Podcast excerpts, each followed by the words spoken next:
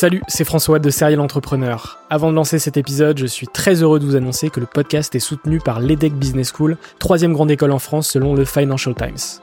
L'entrepreneuriat se démarre très souvent à l'école, et vous le savez, nombreux et nombreux sont les entrepreneurs qui ont créé leur premier projet pendant leurs études. L'ambition de l'EDEC, c'est de former ces étudiants entrepreneurs à avoir un impact positif sur le monde au travers de leurs projets. L'école a ainsi intégré l'impératif de responsabilité globale dans sa stratégie, tant au niveau de ses incubateurs que de ses cours et de ses initiatives académiques. Au sein de ses campus de Lille, Nice, Paris à Station F ou encore à Berkeley en Californie, elle accompagne les startups grâce à sa méthode unique d'entrepreneuriat Responsible Entrepreneurship by Design. Une approche innovante permettant d'intégrer les enjeux économiques, sociétaux et environnementaux au cœur de leur modèle de développement et ce, dès leur création. L'objectif de l'EDEC, faire émerger un nouveau modèle de startup adaptable à tout projet qui intègre pleinement les enjeux de responsabilité. Chaque année, ce sont ainsi plus de 70 nouvelles startups qui intègrent ces incubateurs. Si vous souhaitez en savoir plus, n'hésitez pas à vous rendre sur www.edec.edu. Je vous souhaite une excellente écoute et vous dis à très vite.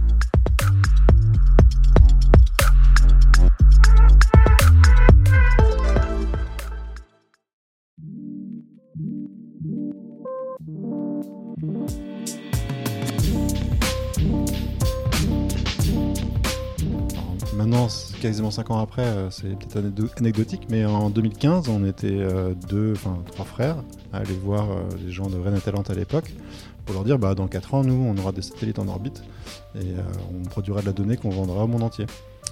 Bon, forcément, je ne sais pas ce qui s'est passé dans leur tête, mais ils nous ont quand même donné leur chance.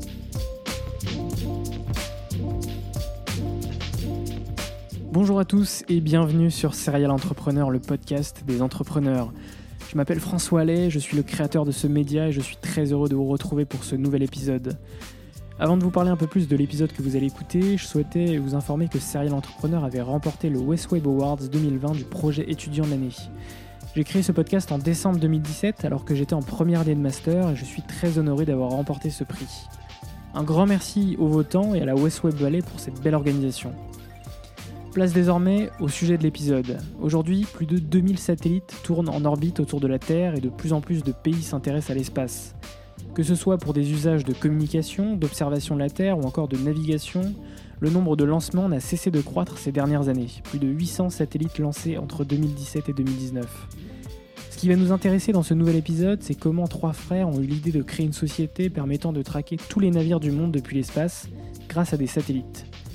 Jonathan, Clément et Benjamin Gallic sont les cofondateurs d'Unseen Labs, la première PME française à accéder à l'espace de manière autonome et totalement privée. Créée en 2015 et après plusieurs années de RD, la startup bretonne a lancé son premier satellite, le Bro-One Braze Recon Orbiter, le 20 août 2019 sur la péninsule néo-zélandaise de Maya. Leur satellite possède des antennes capables de capter les ondes électromagnétiques émises par les navires en mer. Leur marché, la surveillance maritime. Les sujets que nous avons abordés durant cet épisode sont nombreux. Pourquoi avoir lancé Unseen Labs Quel est leur background avant d'entreprendre? Pourquoi avoir choisi la surveillance maritime comme marché? Le fait de concrétiser un projet après 4 ans de RD Comment développer et lancer un satellite dans l'espace? Comment s'est déroulé le lancement de leur premier satellite? Qu'est-ce que la charge utile sur un satellite? Quelle taille fait-il? Quelle est sa durée de vie? Quelle est la législation dans l'espace? Tous les satellites dans l'espace sont-ils identifiés? Quel futur pour la startup et quels objectifs? Avant de lancer l'épisode, n'oubliez pas de vous abonner au podcast pour recevoir les prochains épisodes, de vous abonner sur YouTube pour voir les épisodes en vidéo, de vous abonner au compte Instagram Serial Entrepreneur avec un underscore à la fin. Moi je vous souhaite une excellente écoute, on se retrouve désormais toutes les deux semaines pour un nouvel épisode le dimanche à 10h. Ciao euh, bonjour à tous et bienvenue euh, dans Serial Entrepreneur, le podcast des entrepreneurs. Aujourd'hui, je suis avec trois entrepreneurs rennais euh, qui ont cofondé Unseen Labs, est-ce que euh, vous pouvez euh, vous présenter un par un Alors bonjour, moi c'est Jonathan, Jonathan Gallic. je suis le frère du milieu et je suis plutôt donc je suis président d'Unseen Labs et mon périmètre est plutôt technique. Disons que je suis la référence technique de la boîte, même si évidemment j'assume le rôle de dirigeant aussi avec Clément. Du coup, bonjour, moi c'est Clément Gallic, donc je suis le plus jeune.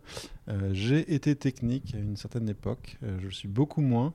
Et euh, maintenant, c'est plutôt pour compléter avec Jonathan, on se complète. Donc lui, il est vraiment très très opérationnel technique. Et moi, j'ai plus la partie administration, finance de la société maintenant. Moi, c'est Benjamin Gallic, donc je suis le grand frère, on va dire ça.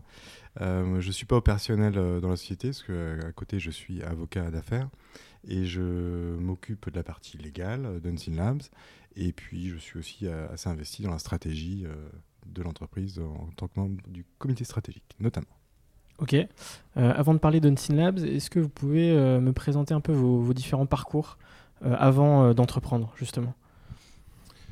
Alors, donc moi j'ai commencé ma carrière sur, sur Paris et très rapidement après je suis revenu à Rennes. Et j'ai travaillé chez Niji, au, presque au tout début de Niji, pendant, pendant trois ans. Donc dans les télécoms, euh, pour les grands comptes, Microsoft, SFR, Orange. Euh, j'avais le, le, rêve hein, et puis le background euh, d'éducation, parce que je suis ingénieur Supélec à la base, pour, bah, pour faire du spatial, ce que j'avais envie de faire depuis longtemps. mes compétences télécom ont aidé à ça aussi. Je suis allé rapidement travailler chez Airbus Defence and Space à l'époque, ça s'appelait Astrium à Toulouse. Euh, et j'ai travaillé sur les satellites euh, euh, fabriqués par Astrium à l'époque, donc satellites à l'export pour des pays à l'étranger ou les, satellites institutionnels, donc dans l'observation de la Terre. Voilà. du coup, moi, j'ai fait toute ma carrière pré-Unseen Labs, on va dire, à Toulouse. Moi, je suis un ingénieur de l'aviation civile à la base, donc j'étais à l'ENAC à Toulouse et j'étais spécialisé en euh, trafic aérien et système critique de gestion du trafic aérien. Donc en gros, c'est comment euh, développer tous les outils pour les contrôleurs aériens pour leur permettre de faire leur boulot au mieux et d'une manière la plus sûre possible. Donc j'ai travaillé pendant euh, six ans pour la R&D de l'aviation civile à Toulouse, donc notamment pour des gros projets pour l'aéroport de Paris, ou de manière générale pour l'assurance aérienne française. Et j'ai basculé euh, au bout de quelques années dans le spatial euh, par pure opportunité euh, de projet sur Toulouse. Et je travaillais pour le CNES. Alors j'étais pas CNES, j'étais sous-traitant pour le CNES, où je dirigeais une ligne de développement, une équipe de développement pour le futur centre de contrôle de satellite du CNES où j'avais la responsabilité de, de, tout ce qui était communication sol-bord, donc satellite sol, station au sol. Et ça pendant 3 à 4 ans. Euh, et ça, c'était juste avant de créer Antilas. Très bien. Et pour ma part, euh, je suis chef d'entreprise euh, aussi par ailleurs. Donc sur l'aspect création d'entreprise, je gère une petite PME d'avocats. Et la spécialité, c'est qu'on intervient énormément pour les sociétés innovantes, pour des problématiques françaises ou internationales. et puis, en ce qui me concerne, avec un, une appétence pour euh, tout ce qui est techno. Euh, enfin voilà, donc je suis pas un homme du tout de la technique, mais euh, j'aime bien comprendre. Et puis du coup, je suis entouré de chefs d'entreprise brillants qui me parlent techno assez souvent. Donc c'est vrai que c'est un, un, milieu dans lequel je, je, baigne. Voilà. Et donc Unseen Labs, on y vient. c'est quoi du coup Unseen Labs? Comment ça a été comment ça a été créé en fait? Alors, euh, donc on a toujours eu un petit peu, euh, les trois frangins, un souhait euh, bah, d'à terme, créer une, entreprise, hein, enfin, si simplement dit que ça. On sait qu'on travaille très bien tous les trois ensemble et voilà, donc on, souhaitait se projeter à terme. Et bah, en, est, en évoluant dans spatial, on s'est rendu compte qu'il y avait des, choses qui étaient vraiment pas abordées par les grands groupes. Euh, pour, plusieurs raisons, on pourra y, revenir après. Euh, donc il y avait vraiment de la place euh, pour, des projets de plus petite envergure, au moins en termes d'équipe et de moyens, et créer de la valeur sur, sur des services et des technos sur lesquels on avait encore le champ libre et des opportunités réelles en France. Et, et donc en particulier, on y reviendra sur les technos, hein, mais on fait du, renseignement électromagnétique. On pourra dire ce qu'on fait après exactement, expliquer. Mais euh, mes, dernières, années euh, sur Airbus ont été, euh, ont été centrées sur ce genre de techno. Et c'est des choses qui ne peuvent pas forcément s'apprendre à l'école ni dans des boîtes classiques.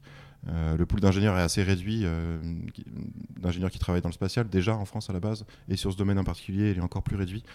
donc les connaissances en fait bah, accumulées pendant, pendant ces deux années ont, mhm. ont vraiment, nous ont vraiment permis d'imaginer un projet intéressant et original et, et nouveau et porteur. Du coup, pour compléter, c'est euh, ça qu'on a toujours été. Euh, Benjamin nous a toujours dit que créer une entreprise, c'était pas si compliqué que ça quand on avait les bonnes idées et qu'on avait le bon savoir-faire. Enfin, qu'il fallait vraiment euh, tenter l'expérience. Donc, on avait. c'est vrai qu'on a toujours un petit peu cherché à, pousser ça. Et de par l'expérience professionnelle de Jonathan, donc qui est expert mission satellite, donc en gros comment on utilise un satellite pour remplir une mission donnée. Euh, et moi qui avais des connaissances plutôt euh, au niveau du sol, comment on parle avec un satellite, on avait une vue un petit peu globale d'un système complet satellitaire.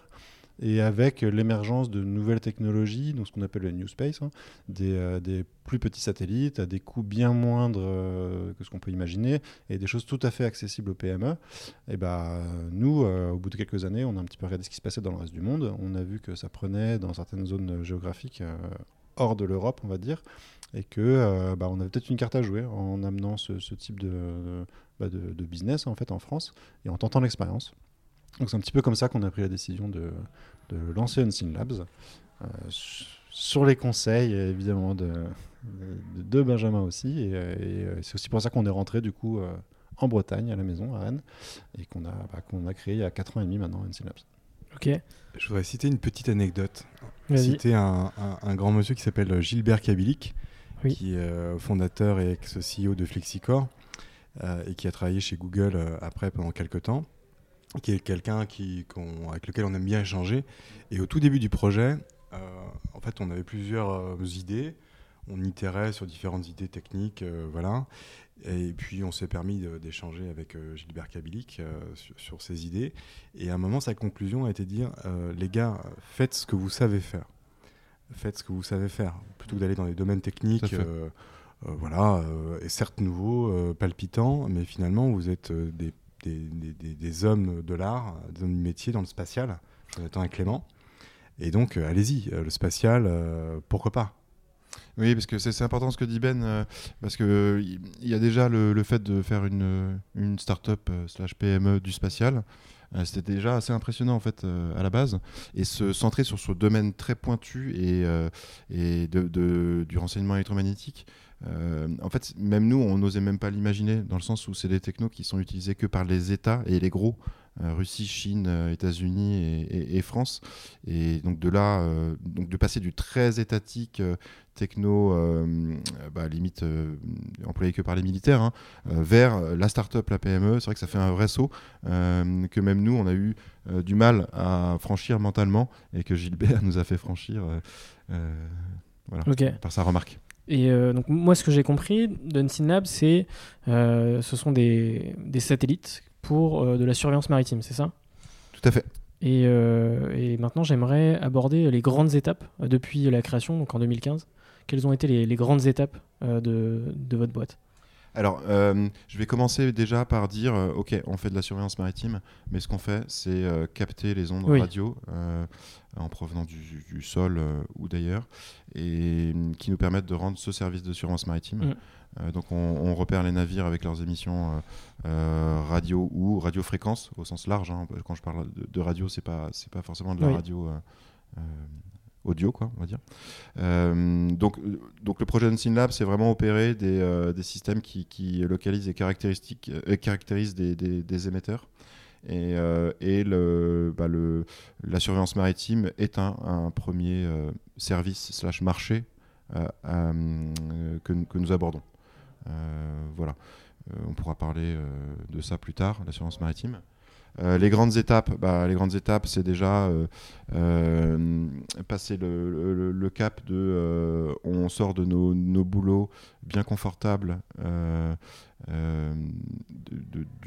chez les grands industriels pour, pour, prendre, bah, pour prendre le risque de, de, faire quelque chose par nous-mêmes et bah, de revenir à Rennes, hein, comme l'a dit Clément revenir à Rennes. où euh, avant? Euh, J'étais à Toulouse aussi. On était tous les deux à Toulouse. Et donc revenir à Rennes euh, dans un écosystème favorable, bien entouré, avec une dynamique positive, qui est celle de la Bretagne. Quoi. Juste pour rajouter un petit point sur l'écosystème, c'est vrai que Alors, maintenant, quasiment 5 ans après, c'est peut-être anecdotique, mais en 2015, on était deux, enfin trois frères à aller voir les gens de Rennes Talent à l'époque pour leur dire bah, dans 4 ans, nous, on aura des satellites en orbite et euh, on produira de la donnée qu'on vendra au monde entier. Bon, euh, donc forcément, je ne sais pas ce qui s'est passé dans leur tête, mais euh, ils nous ont quand même donné leur chance. Je pense Ok.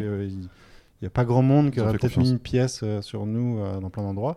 Mais c'est vrai qu'en arrivant à Rennes avec un projet qui peut paraître fou, euh, ils nous ont quand même donné notre chance et ils nous ont euh, fait rentrer dans leur programme d'incubation.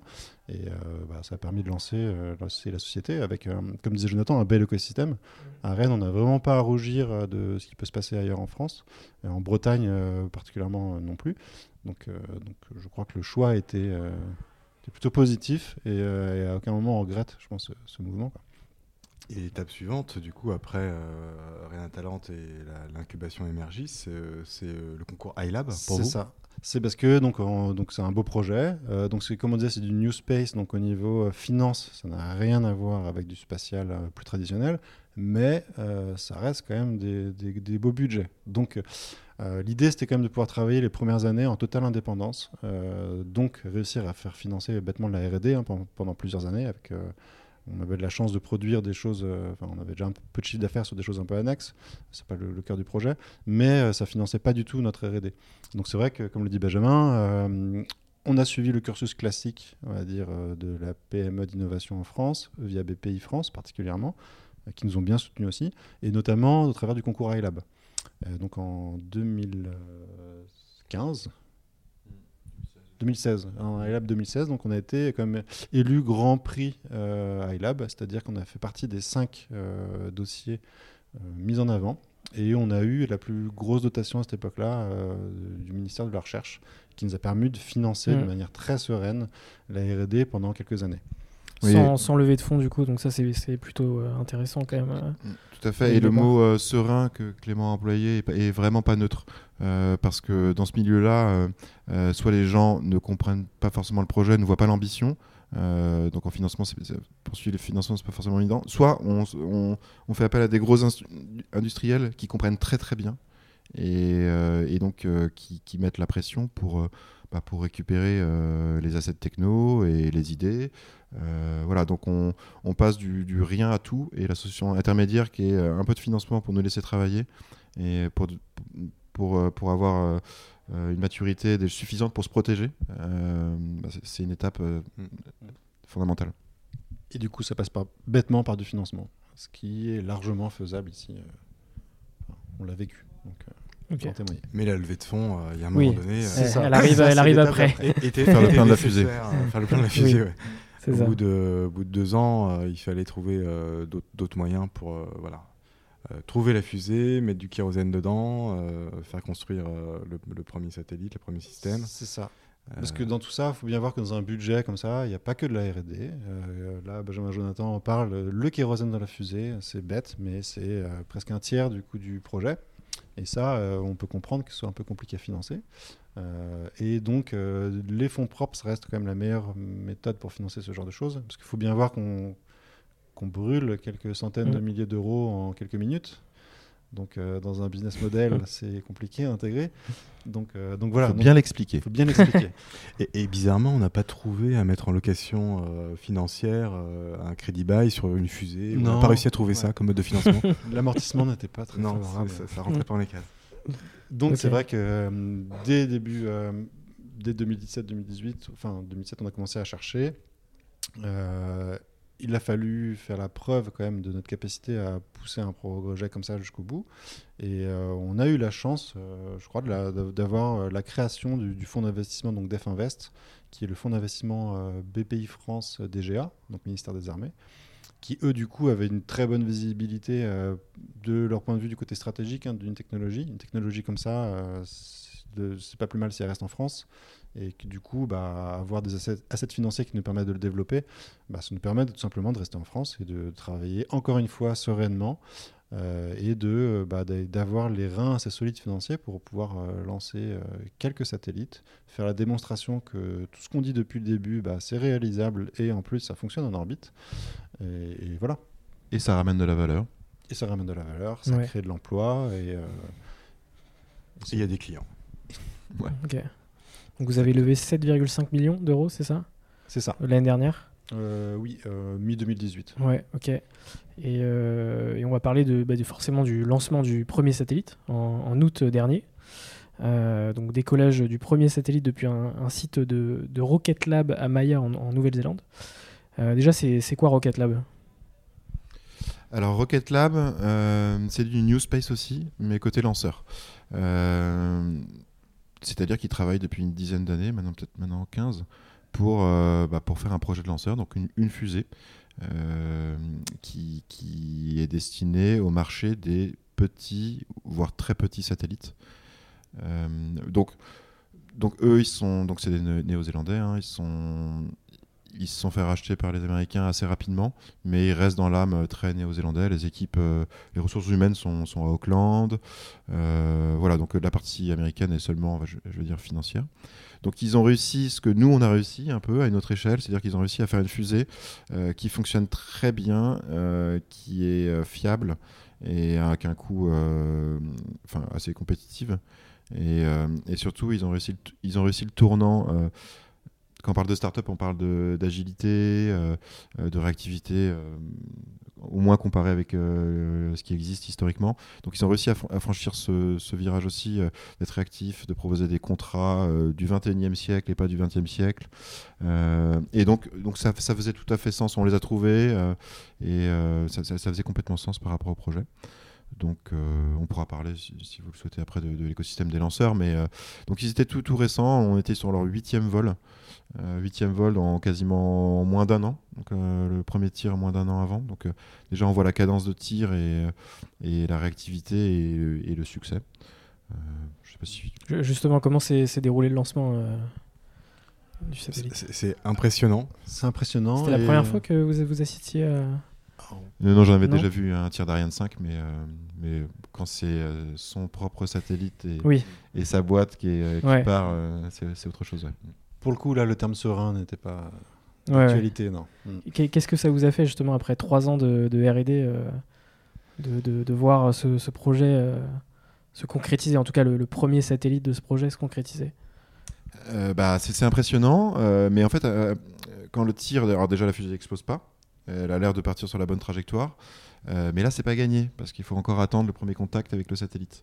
Donc euh, tout le monde se réjouit du tir, euh, du tir qui est qui est successful, mais euh, mais l'étape d'après c'est est-ce que le satellite s'allume, et l'étape d'après c'est est-ce qu'il fonctionne, et l'étape d'après c'est est-ce que les données collectées sont sont de bonne qualité et et au moins du niveau d'attente pour un, pour un service commercial?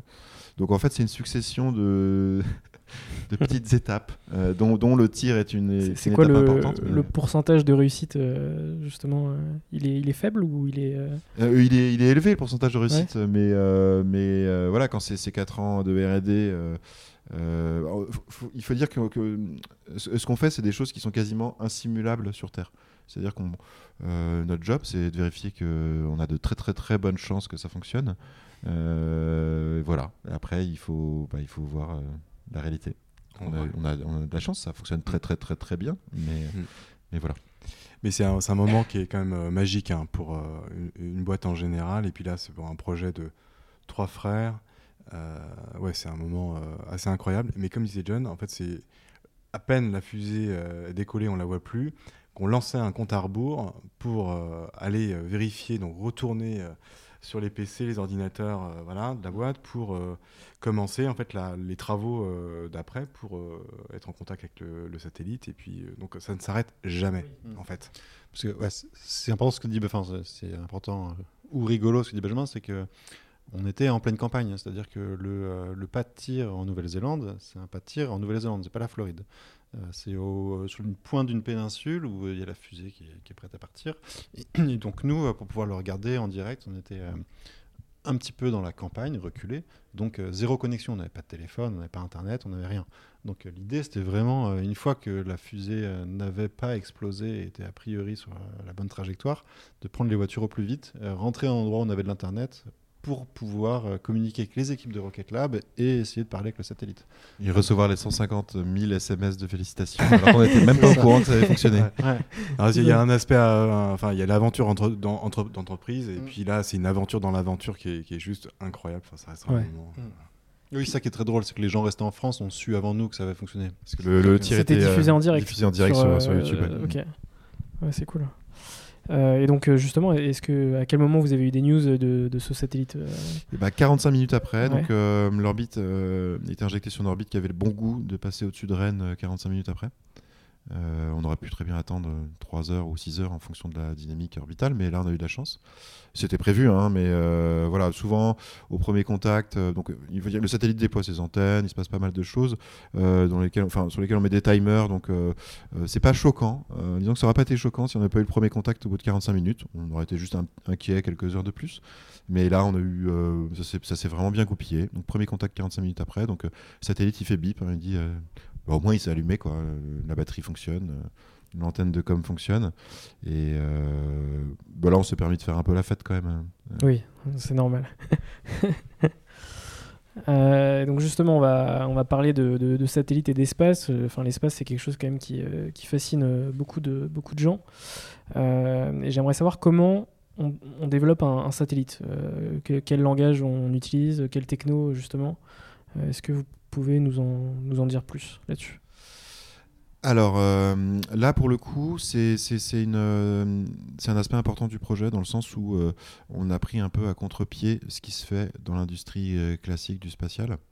Alors, pas en termes de, de matériel hein, strictement, c'est-à-dire qu'un satellite, euh, qui soit tout petit ou très gros, il y a des éléments fondamentaux, hein, des panneaux solaires, euh, des batteries, euh, une série de senseurs pour, pour que le ait conscience de là où il est et comment il est orienté, des ordinateurs et des éléments de communication vers le sol, plus la charge utile, donc le- les éléments électroniques, on en reparlera sûrement après, mais qui, qui fait le job. Là où on a pris vraiment l'industrie à contre- contre-pied, c'est euh, c'est sur la partie justement langage, la façon d'opérer le satellite. Donc euh, toutes les technos un peu spatiales, qu'elles soient américaines, russes, euh, européennes ou, chinoises, euh, c'est des protocoles propriétaires, c'est des milliers d'ingénieurs qui travaillent sur des, des systèmes avec des langages hyper spécifiques. Et nous, on s'est dit non, c'est pas ça qu'il faut faire. On n'a pas la force de frappe déjà. Euh, ce qu'il faut faire, c'est euh, utiliser euh, les composants logiciels et langages bah, du, commerce, hein, de l'industrie. Il y a des centaines de milliers de personnes qui travaillent dans le spatial, mais il y a des millions, des dizaines de millions de personnes qui travaillent sur les systèmes d'information classiques, hein, Internet. Google, Facebook et, tout ça. Et, en fait, les outils qu'ils produisent et qui et, et- qu'ils valident, sont des, des millions d'utilisateurs, enfin des milliards d'utilisateurs et des millions de personnes qui travaillent sur ligne de code, ont, sûrement plus raison que les centaines de milliers de personnes qui travaillent dans le spatial et qui font du spécifique. Donc là, euh, on est parti là-dessus dès le début. Euh, et donc ça ramène de la qualité de service, ça ramène de la confiance. euh, en, termes technologiques, hein, je veux dire, et ça ramène des, des- des économies, des économies de développement, et plus, plus la petite touche moderne qui paradoxalement n'existe euh, pas trop dans le spatial euh, classique. quoi. Ok. Voilà. Donc c'est du, du Python. hein, c'est, Ouais, euh, c'est codé comme un logiciel. c'est du Linux, du Python, Ouais. euh, des libres de chiffrement et euh, de compression et de sur lesquels, euh, sur lesquels une fois de plus, on, on ramène, comme le disait Benjamin tout à l'heure, ce qu'on sait faire. Voilà. Ouais. On ramène notre valeur ajoutée sur un socle existant et, et flexible et, et- et éprouvé. Et donc, euh, Peut-être juste pour compléter, hein, c'est euh, donc Jonathan décrit très bien ce qu'on a fait nous euh, dans ce qu'on appelle le New Space. C'est pas pour dire que euh, tout ce qui se fait dans le, le spatial plus traditionnel ne fonctionne pas et Oui, il oui, doit disparaître. Loin de là, les gros projets étatiques, les très gros satellites, ça se gère pas comme nous on a géré notre notre projet et, c'est normal. Donc c'est bien pour insister sur le fait qu'il y a ces deux écosystèmes qui sont voués à exister en parallèle et à travailler ensemble. Donc c'est vraiment pas pour euh, dire du mal de ce qu'on a, nous on a pu faire avant sur les systèmes spatiaux ou la façon dont les gros industriels travaillent, Euh, mais c'est juste que euh, cette façon agile, beaucoup plus adaptée à une société comme la nôtre et à, et à pousser des choses très très innovantes, bah, nous c'était notre façon de le faire. Et, ça a plutôt bien fonctionné. Et, et concernant votre premier satellite, quelle taille fait-il? Quelle est sa durée de vie? Alors quand on parle de, petits satellites, on est vraiment dans les très petits satellites. Donc c'est la, la, classe des nanosatellites, donc c'est moins de 10 kg. Nous, le nôtre fait aux alentours de 10 kg. Et pour, vous donner une image de taille, c'est une grosse boîte à bottes. Euh, C'est-à-dire que le satellite fait 30 cm par 20 cm par 10 cm. Donc c'est ce qu'on appelle un SISU. Euh, donc SISU, c'est les cubes satellites. On parle de U. Un U, c'est un, un, carré élémentaire de 10 cm de côté. Et en fait, après, on, a, on, on, comment dire, on agrège ces carrés élémentaires euh, pour fabriquer à façon euh, le satellite dont on a besoin. Donc nous, c'en est 6 qui sont mis euh, sous forme d'une grosse boîte à chaussures. Voilà. Ok. Et, euh, et, je, et, la durée de vie du satellite ah, La durée de vie, oui. Euh, alors, c'est une durée de vie euh, non négligeable, c'est-à-dire que nous, il devrait durer entre 5 et 7 ans. on est en orbite basse, donc on est entre 500 et 600 km, donc c'est un petit peu au-dessus de l'ISS, pour donner un, une idée. Et évidemment, bah, comme disait Jonathan, on reste dans l'espace, donc on est soumis aussi aux conditions spatiales, hein. euh, les éruptions solaires, oui, donc il y a des potentiellement protons qui peut... passent par-ci voilà. par-là. Euh, donc là, la durée de vie de l'électronique devrait être de 5 à 7 ans. Après, c'est de la vie dans l'espace. On... Ouais. Rien n'est sûr. On a de très bonnes chances euh, de, que le satellite n'explose pas d'ici les 5 prochaines années. C'est ça. Ok. Oui, parce qu'il y a des, estimations, j'imagine. Euh. Alors, c'est des estimations, mais euh, ça, c'est une part Des prévisions, potentiellement C'est plus que des prévisions, c'est-à-dire que euh, nous, dans euh, le, le cœur d'Unseen Labs, c'est vraiment développer les instruments à bord des satellites. Nous, on n'est pas ce qu'on appelle plateformistes. Donc, les plateformistes, ce sont ceux qui développent les plateformes satellites. Donc, c'est les panneaux solaires, c'est les batteries, c'est les senseurs dont parlait Jonathan. Euh, nous, l'idée, c'est de ne pas réinventer la roue. Euh, c'est un projet d'ingénierie. Faire ce qu'on sait faire. On fait ce qu'on sait faire. Donc, c'est les charges utiles. Donc, euh, on sait approvisionner, on a acheté tout simplement des plateformes euh, donc nanosatellites, donc chez Gomspace pour l'instant, qui sont des Danois, parce que eux-mêmes ont déjà pas mal de satellites qui ont volé.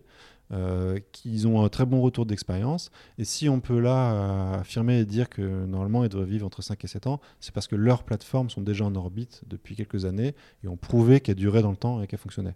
Donc, Quand tu parles de, de plateforme, c'est-à-dire la plateforme, c'est euh, le satellite euh, ouais. hors la charge utile, on va dire. C'est okay. les panneaux solaires, oui. c'est euh, les moyens de communication, c'est tout ce qui n'est pas sous notre responsabilité. Okay. En fait, c'est un moyen de, aussi de limiter les risques. C'est-à-dire que nous, en tant que petite société, on accepte de prendre les risques sur notre part, donc la charge utile, notre instrument dans l'espace.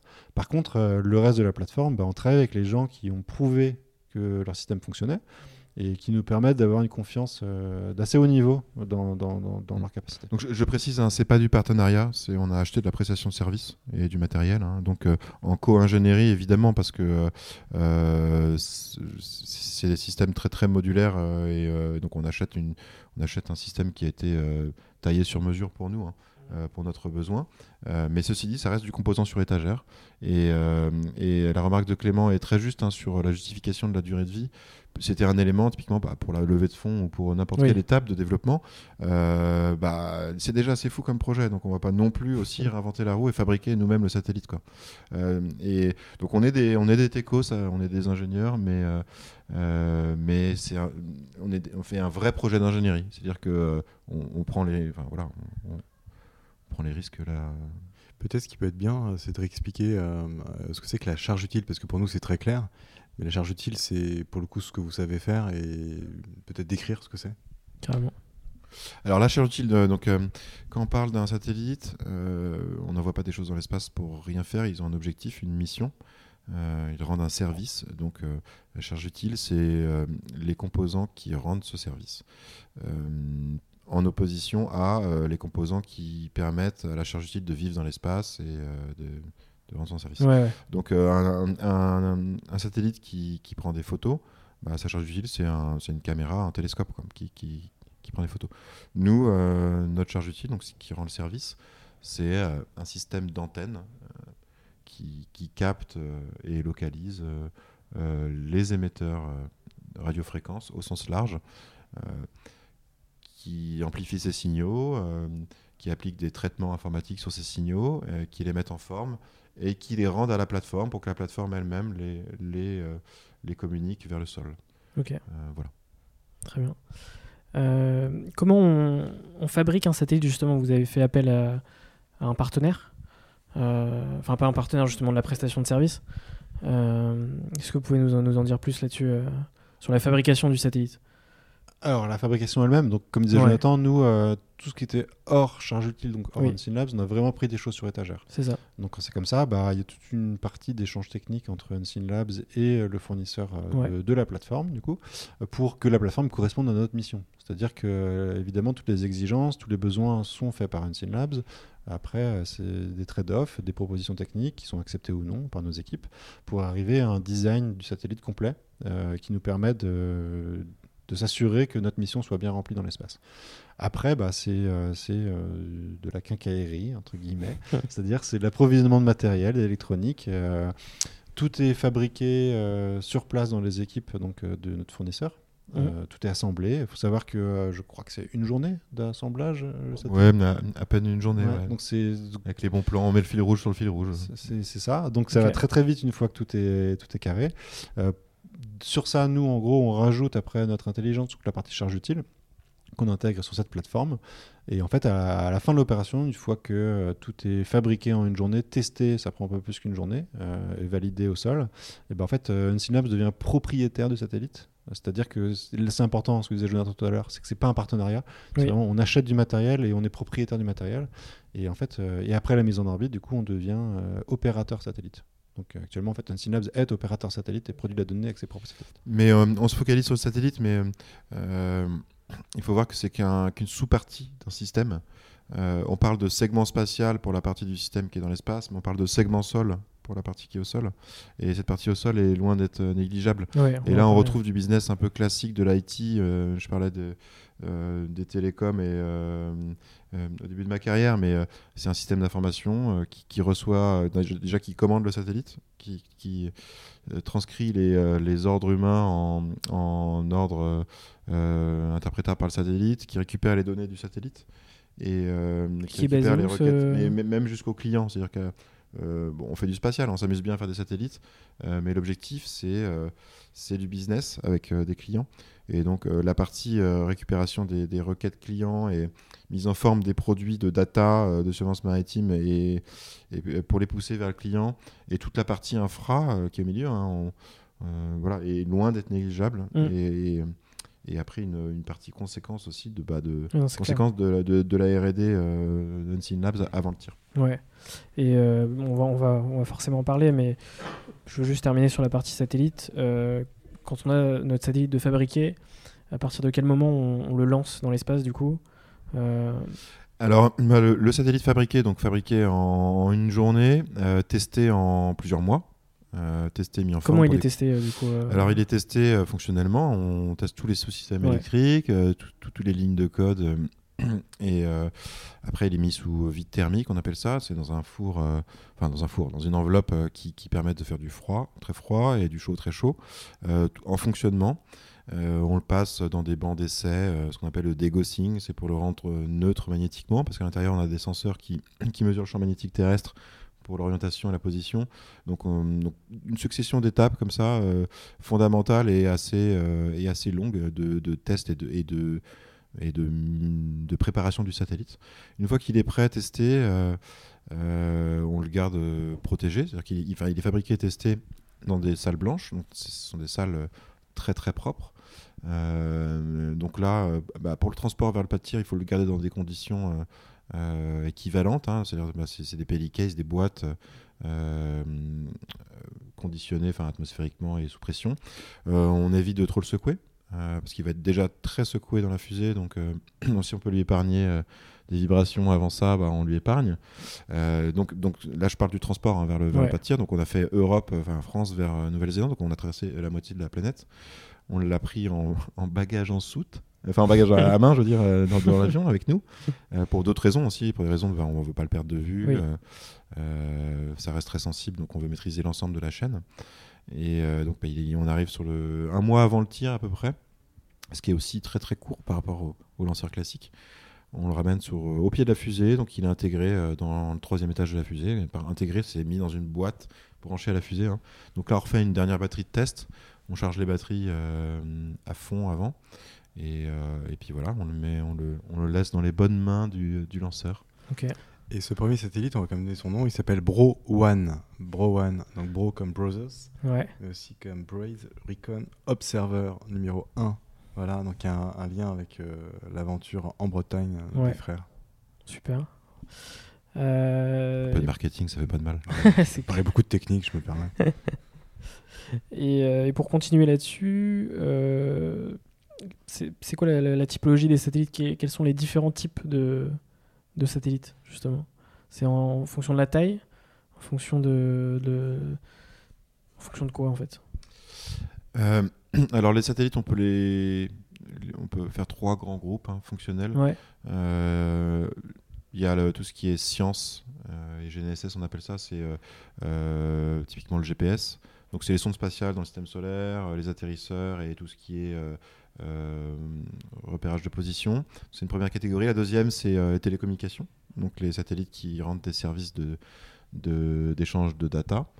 Euh, on connaît les, les- les- historiques, ce sont les géostationnaires là, qui, qui donnent euh, depuis euh, une d'années euh, le broadcast TV et ce genre de service. Et la troisième catégorie, c'est l'observation de la Terre. L'observation de la Terre, c'est euh, euh, bah, regarder la Terre avec plein d'outils. Donc euh, des radars qui émettent des ondes vers le sol, qui récupèrent le, euh, l'onde réfléchie pour, pour, euh, pour faire de l'imagerie radar, l'imagerie optique, donc euh, avec des photons visibles hein, ou proches infrarouges ou ultraviolets. Euh, ça, c'est les images classiques qu'on a l'habitude de voir. Et euh, la troisième catégorie, un petit peu euh, euh, plus confidentielle, c'est justement ce qu'on fait, c'est l'observation de la Terre dans, dans les ondes radio. Euh, voilà. Donc ça, c'était un peu les segments un peu de, de missions remplies par les satellites. Après, il y a les segments, euh, Clément en parlait un petit peu après, de, taille, de masse et de, taille. Donc là, il y a les énormes satellites. euh, je, pense aux satellites météo, par exemple, qui sont une forme d'observation de la Terre. Là, c'est des, des bus, les machins. hein. Enfin, ils, font, ils font 15 mètres de long, ils- 13 tonnes. Et euh, voilà. Euh, entre les deux, euh, on va dire, il y a les catégories de satellites optiques, qui, type image Google Earth, bon, qui, peut, app- qui peut aller de l'image basse résolution classique civile à l'image haute, haute, voire hyper haute résolution pour des besoins militaires, satellite espion, hein, en gros. Euh, là, ils sont plutôt autour de entre 500 kg et une tonne. Euh, voilà. Et puis après, on passe dans la classe des euh, microsats ouais. vers 50 kg et, comme le disait Clément, nanosat vers, vers 10 kg. Et euh, votre premier satellite, il fait de la surveillance maritime. Euh, il couvre combien de surface euh, de la planète Alors là, du coup, si on rentre vraiment dans le service, c'est, euh, Ouais. ouais, on a choisi la surveillance maritime parce que euh, il nous fallait un marché porteur et très adapté à ce qu'on faisait. Donc en fait, on a choisi la surveillance maritime parce qu'on a une capacité de, de localiser et caractériser tous les bateaux à la mer. Euh, C'est-à-dire que classiquement, la surveillance maritime se fait avec des transpondeurs sur les bateaux, comme il y a sur les avions. Euh, Sauf que, évidemment, euh, dès qu'un capitaine euh, ou quelqu'un veut commettre une activité illégale ou ne veut pas être suivi, même pour des raisons légales, bah, il suffit de couper les transpondeurs et les bateaux disparaissent. Donc nous, on a une capacité de suivre les bateaux, même pour faire très simple, hein, une fois qu'ils ont coupé leur transpondeur, on peut continuer à les localiser.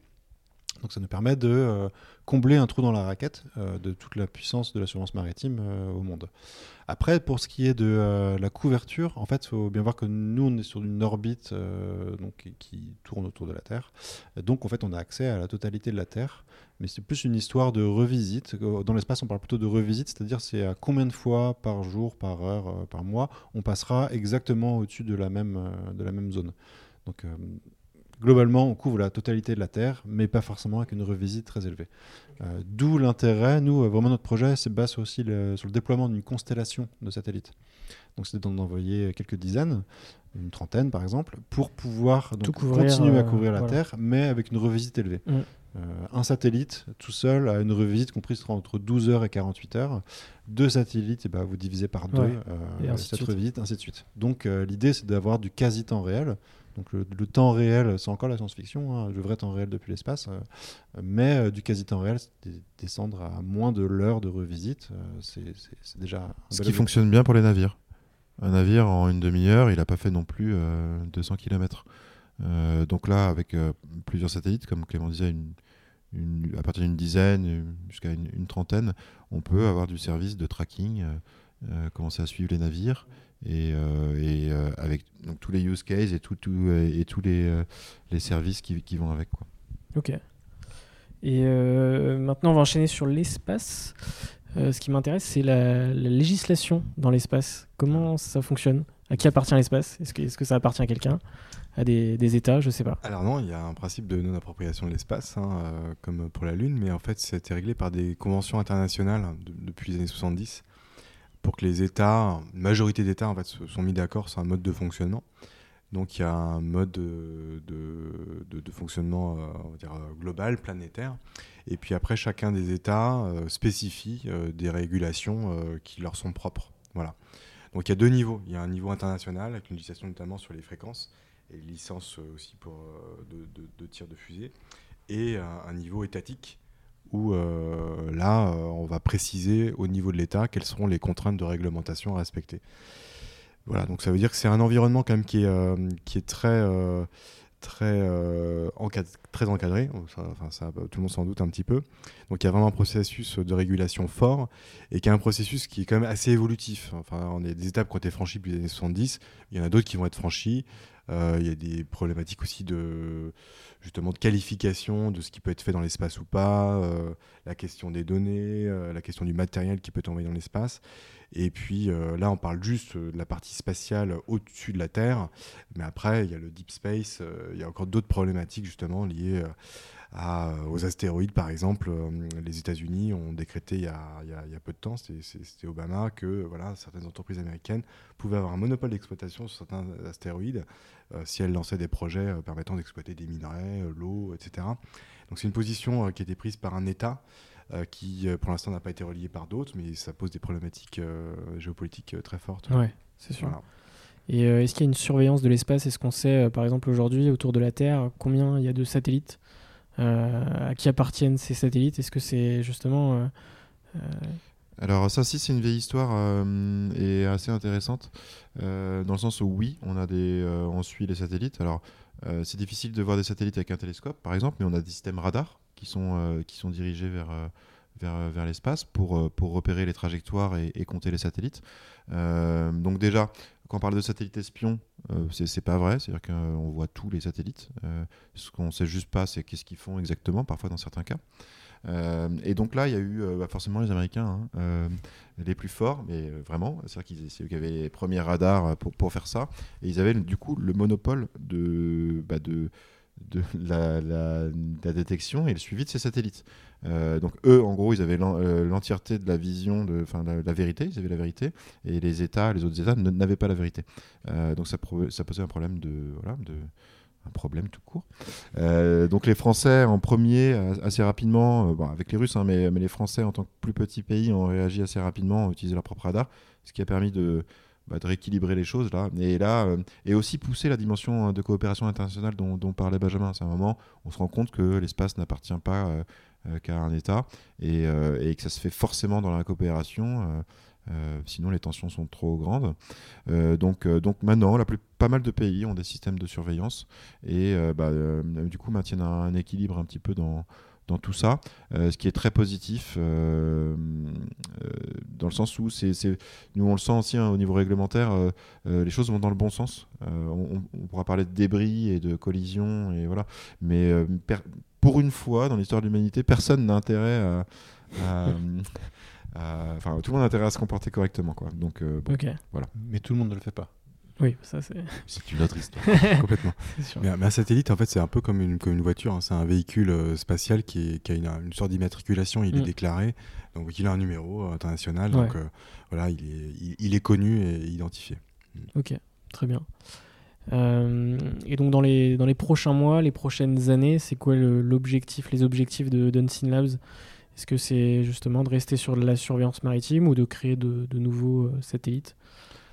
Alors déjà, la prochaine étape, c'est vraiment de, d'agrandir notre constellation de satellites. C'est-à-dire que l'année prochaine, euh, on est déjà en train de travailler sur quelques tirs. Euh, on verra en fonction des fusées combien. C'est un problématique d'accès à l'espace, c'est encore autre chose. Euh, donc d'abord, on va renforcer le service de surveillance maritime. L'idée, c'est de vraiment montrer et finir de démontrer ce qu'on a annoncé il y a quelques années. C'est la viabilité, la viabilité du service et notre capacité de l'opérer en tant qu'entité propre. après, comme disait Jonathan, ce notre notre charge utile euh, c'est, euh, est capable d'écouter des émetteurs. Donc il y a évidemment des choses qui seront, Oui, euh, qui seront à Duplicable. faire. Mais euh, là, on a quand même un gros focus hein, sur la surveillance maritime. Euh, L'idée, c'est pas de se disperser. On est une PME de 10 personnes. On a quelque chose qui marche bien pour l'instant. Donc, euh, poussons ça. Donc là, vraiment, les prochaines étapes, c'est vraiment euh, accroître cette constellation euh, dédiée sur la surveillance maritime. Et là, on en vient à la- à l'aspect de cycle court de développement. C'est-à-dire que classiquement, un satellite, au sens large, je un- habituellement, c'est plusieurs années de développement, euh, voire, euh, voire plus de 10 ans. Euh, nous, nos cycles sont, sont très courts, donc, donc on peut se permettre en fait d'améliorer à la marge chaque satellite. C'est-à-dire que chaque satellite lancé dans l'espace aura une petite amélioration qui met pas euh, met pas en danger euh, ses fonctionnalités euh, principales mais qui donc on a la chance de pouvoir étendre le service tout en améliorant le service et explorant des choses euh, donc euh, mettre des charges utiles secondaires euh, pour de tests pour euh, pour des pour euh, explorer d'autres types de services euh, voilà donc c'est vraiment très dynamique on pousse la R&D en continu euh, tout en étant euh, très réaliste sur le fait euh, euh, qu'on a un beau marché à couvrir et, euh, euh, pour en tirer de la valeur. Quoi. Ok.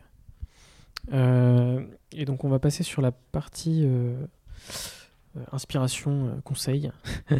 Euh, quels sont les, les entrepreneurs, euh, personnalités qui vous inspirent Ou des boîtes qui vous inspirent aujourd'hui? Euh, je, je peux commencer? Euh, bah, Moi j'étais très impressionné par Hugues en fait euh, à la base. Euh, comme je disais, je travaillais chez Niji. Oui. Et, euh, et c'est vrai que bah, même en, en revenant à Rennes, en fait, euh, on, on l'a retrouvé et, euh, et on est souvent, euh, on dialogue assez souvent. C'est toujours un plaisir de, de le croiser. Mhm. toujours de bons conseils. Euh, voilà, donc c'est déjà ça. Je pense qu'une Mélie euh, sur Rennes, c'est sympa. Euh, moi, je dirais que je re- on en revient à ce que disait Benjamin tout début, hein, mais je pense que Gilbert, euh, c'était quand même. Gilbert un- Kabilik, ouais. et Gilbert Kabilik, ouais, était un moment euh, la démonstration qu'une petite boîte à Rennes puisse euh, Mm. Aider une est- boîte comme Google. Ouais, il a- il, a été racheté par Google. c'est euh, C'est- en fait, c'est aussi une prise de conscience que bah, on a beau être euh, 10 à Rennes, Mm. enfin, je pense que personne en Californie connaissait Rennes avant, euh, puisse euh, vraiment euh, aider une boîte gigantesque comme ça. Donc c'était un cas concret qui nous a un peu poussé aussi à créer, à créer Unseen Labs. Donc ça, c'est vraiment pour parler local. Bah, un autre local aussi, euh, c'est c'est notre expert comptable, notre cher expert comptable, Eric Lagadec, qui quand même euh, bah, est aussi un entrepreneur. Et, euh, et en parlant de personnes, euh, euh, personnes qui, qui donnent sa chance à des projets, enfin, lui, on, il nous facture, hein, Eric, mais, mais, euh, mais voilà, il est là, il, euh, il voit des, des petits gars débarquer euh, avec un objectif assez, assez, un- assez incroyable et, et il, se pose, il, enfin, il se pose des questions évidemment, mais je veux dire, il nous laisse, il, il se moque pas de nous, quoi. Il, nous challenge dans, dans, dans le bon sens. Euh, et euh, c'est précieux, ce genre de personne. euh, C'est drôle parce que Mathieu Becher de Klaxoon euh, m'avait parlé aussi de d'Eric Lagadec. Ouais, mais tout, tout ça, tu sais, c'est un, c'est un- un bel écosystème Ouais, c'est euh, ça. dans lequel effectivement euh, on s'est tous in- in- insérés. C'est des gens avec qui on a plaisir à, à travailler, à collaborer. Donc c'est Mm. pas pour, pour rien que ça se recroise à un moment donné. Oui, logique. Voilà. Et donc moi sur les entrepreneurs euh, qui m'inspirent tous les jours, j'en ai tellement qui m'inspirent tous les jours, mais vraiment. Voilà, donc c'est une vraie chance.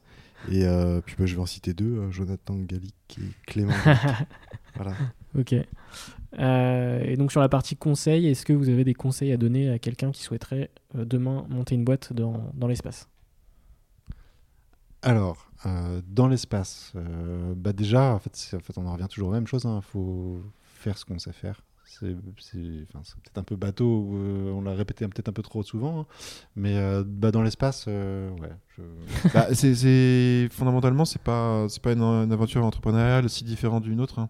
Euh, c'est une barrière mentale à vaincre. Ouais.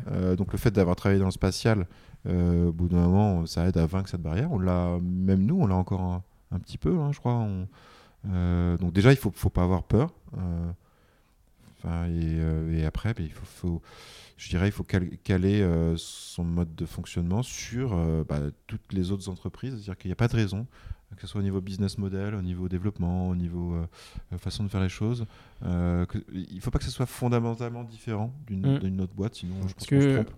Ça a ses spécificités, hein, mais bon. C'est voilà. important que tout ce que tu dis, c'est-à-dire que faire du spatial, c'est très bien, mais si demain c'est dans le cas d'une entreprise, il faut qu'il y ait un objectif de business, faut qu'il y ait un segment à trouver. Euh, et dans le faire ce qu'on sait faire, c'est justement trouver le, là où on apporte de la valeur et euh, pas tout réinventer, enfin faire Ouais. du spatial en voulant tout réinventer. Voilà, donc c'est- bien de. Donc c'est important, c'est de dire que nous, on, c'est du euh, sp- space as service, c'est-à-dire qu'on rend un service à nos clients et au final, ce qu'on vend, c'est des cartes de localisation de navires en mer. Il faut bien imaginer que nos clients, que ça vienne de l'espace ou d'ailleurs, pour eux, c'est- c'est c'est neutre. hein. Euh, c'est nous, c'est un service de cartographie de bateau. Euh, ça pourrait venir d'un drone, ça pourrait venir de- du bord de côte. Enfin, nous, le fait, on, on utilise de manière euh, simple un satellite parce que c'est très pratique pour voir au milieu des océans et pour faire le tour de la Terre en 90 minutes, il n'y a pas, bien, pas beaucoup mieux. Euh, mais euh, notre service final, comme disait Benjamin, c'est un besoin exprimé par des clients. Totalement. On y répond avec du spatial et on pourrait y répondre avec autre chose. Euh, le fait que c'est une machine-outil, nos satellites. Je trouve que le spatial c'est plus fun aussi, mais euh, voilà. Aussi. Et en, en parlant de domaine fun, etc., on espère bien aussi que bah, c'est une- une petit- un petit projet, une petite aventure qui va donner de- de- des idées à d'autres. Exactement. Avec à Rennes, en Bretagne en général, euh, c'est pas pour être chauvin ou quoi que ce soit, mais c'est Mm. c'est bien aussi que l'écosystème qui a accueilli ce projet-là euh, grandisse euh, pour clair. le bien de tous, hein, que demain il y ait des ingénieurs qui aient des compétences spatiales spécifiques. euh, voilà. Donc il y a, il y a d'autres entreprises euh, très sympas euh, sur, sur Rennes, hein, euh, notamment. hein, qui est une société à, bien sûr à, à citer euh, en, en exemple. On espère bien que demain cet écosystème va se développer et que Rennes soit, euh, soit une composante euh, du domaine spatial en France. Voilà, il n'y a pas de raison. Et, et justement, vous êtes les, les premiers en Europe à faire ça? Alors sur le de comment dire sur de l'opération de cube satellite par une boîte privée, euh, oui. Mais après, il y a plein d'autres gens qui sont opérateurs satellites. hein. On n'est pas les premiers, Oui, on n'a pas les plus gros satellites, on n'est pas la plus grosse Non. société. Faut pas, euh, voilà, faut Mm. pas. euh, Mais oui, on est assez fiers de ce qu'on a pu faire. Euh, après, je voulais juste rebondir sur l'écosystème Rennes euh, Mm. étendu à la Bretagne. Euh, il y a d'autres sociétés à Rennes. hein. Il y a, par exemple, on connaît bien Carmap. C'est une Oui. petite société qui sont très bien. à la pépinière, qui eux font de l'analyse de données spatiales euh, issues de l'ESA et qui, pareil, ils ont, ils ont un super service. et c'est des gens qui, Super équipe. qui ont apporté le spatial en Mm. tant que service pour leurs clients. Euh, et en Bretagne, de manière plus générale, nous, on fait partie aussi d'un booster qui s'appelle More Space, More Espace, qui est basé à Brest. Donc sous l'égide du, pôle mer euh, Bretagne-Atlantique. Et c'est là où vraiment on se retrouve aussi toutes les sociétés de Bretonne du spatial. Et, quand on commence à, à regarder qui en fait partie, le nombre de sociétés qui font du spatial en Bretagne, on se rend compte que l'écosystème est déjà très très euh, très actif. Il y a des gens qui vont fabriquer des bouts de coiffe de fusée, il y en a qui vont fabriquer du câblage, il y en a qui vont faire du service euh, de météo depuis l'espace De l'électronique de spatiale. l'électronique spatiale. Et en fait, il y a déjà un écosystème très, euh, très dynamique. Alors c'est vrai qu'opérateur satellite, il n'y en avait pas jusque-là, mais il y avait à peu près Mm. tous les autres, Mm. euh, toutes les autres étapes de, de spatial en, en Bretagne. Et c'est marrant en partant un petit peu en voyage. Enfin, euh, en France, personne connaît la Bretagne comme, euh, comme région du spatial. On cite l'Île-de-France ou Toulouse. Quand on passe au niveau européen, euh, là, euh, on est identifié en tant que Mm. région euh, de France qui fait du spatial. Et c'est intéressant. Même nous, on l'a découvert. Ok.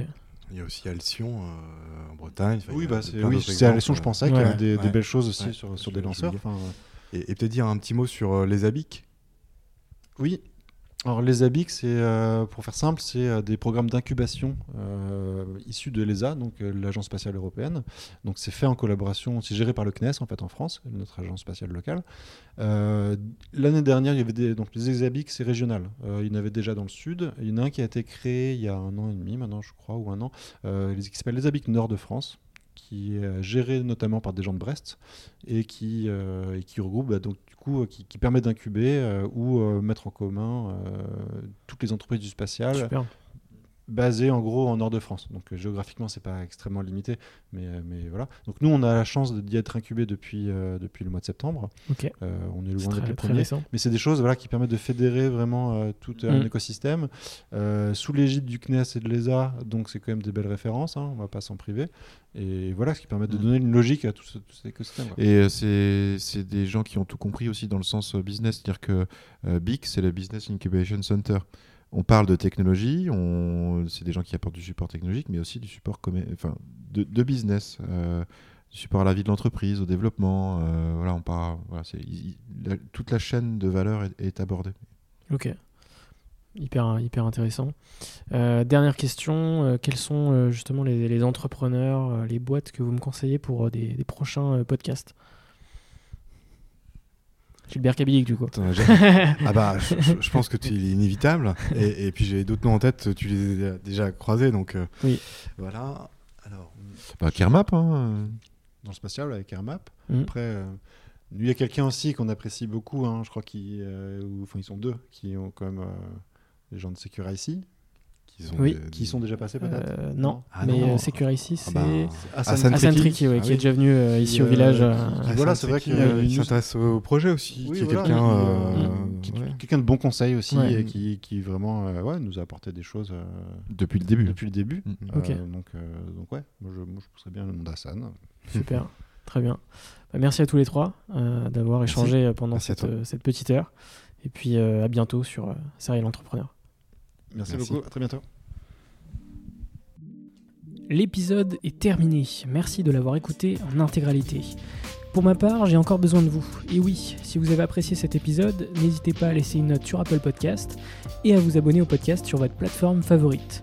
Vous pouvez également m'envoyer votre feedback par mail à françois-serial-entrepreneur avec un s.fr. On se retrouve très bientôt pour un nouvel épisode. Bise et à bientôt.